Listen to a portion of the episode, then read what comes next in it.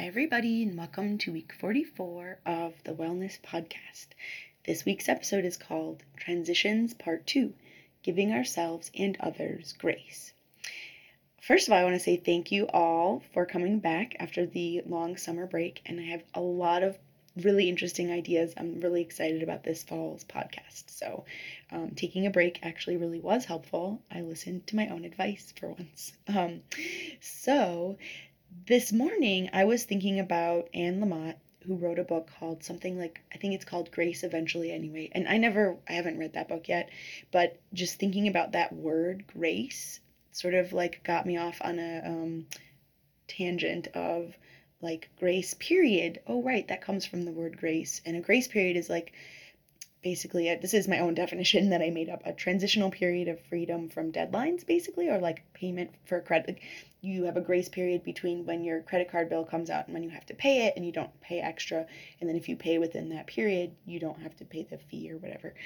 Um, and then also oh um, like so the definition of the google definition of grace is courteous goodwill and then there's also religious definitions of grace that i can't define very well because i'm not very religious um, and so sometimes we think of grace as just being like a, a, religion thing, especially people who aren't super religious.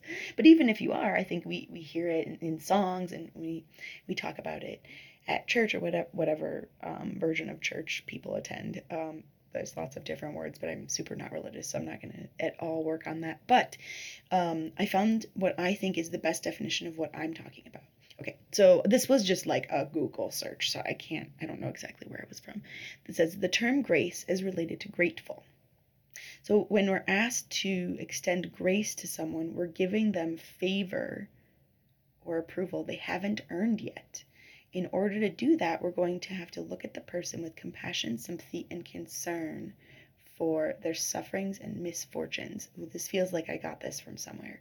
But anyway, um, I think it was just a Google search. Um, so okay, so I really like that though. We ha- we're gonna be grateful for something they ha- we're gonna give them favor for something they haven't yet earned, or approval for something. So we're we're basically giving people a break, right? kind of.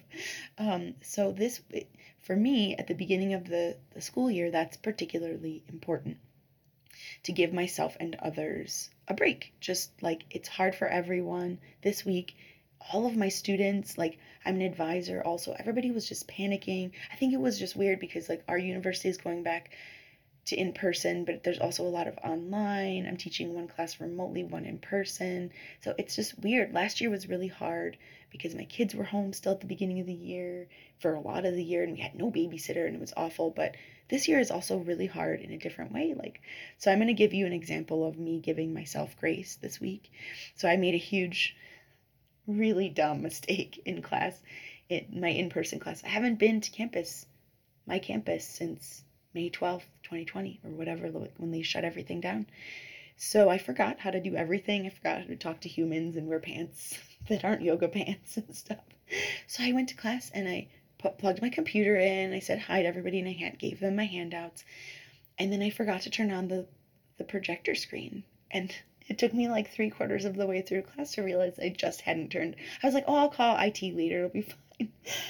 But but what I did was I started just laughing. I feel a little badly about it now, but but instead of I wasn't like, oh my gosh, I'm so sorry. I just started laughing and I like I couldn't stop laughing. But I could, I forgot to turn the projector screen on, you guys.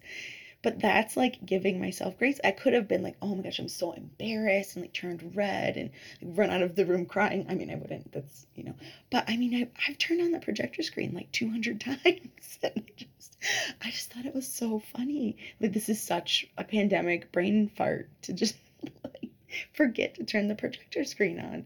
So, anyway, so this was my example of giving myself grace. I just gave myself a break. And instead of being beating myself up and feeling so badly about I mean, it helps that I'm down to four students in my class, which is a whole other thing. But anyway, but you know, so I, I just started laughing. I couldn't stop laughing. I said, You guys, I can't believe that I just forgot to turn the screen on. Anyway, I'll stop talking about that. So I think this week, when something horrible happens, it's helpful to just give yourself a break and just give yourself a transitional period free of deadlines or whatever and build time into your schedule if you possibly can and this is going to be hard. I, I know that like only people in the northern hemisphere are going into fall, but um, I think for a lot of people it's the beginning of the school year. Um, and or the beginning of summer, I suppose, if you're in the southern hemisphere. So any in any way, you're going to be having a transition right now, and so it's really good to just every time you get to a new transition, just remember again. I know I did transitions as like one of the last podcasts before the summer for uh, me started, um, but yeah, so just give yourself that grace.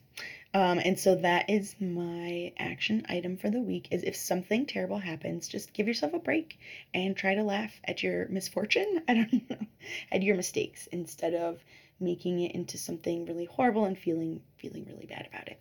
Have a great week.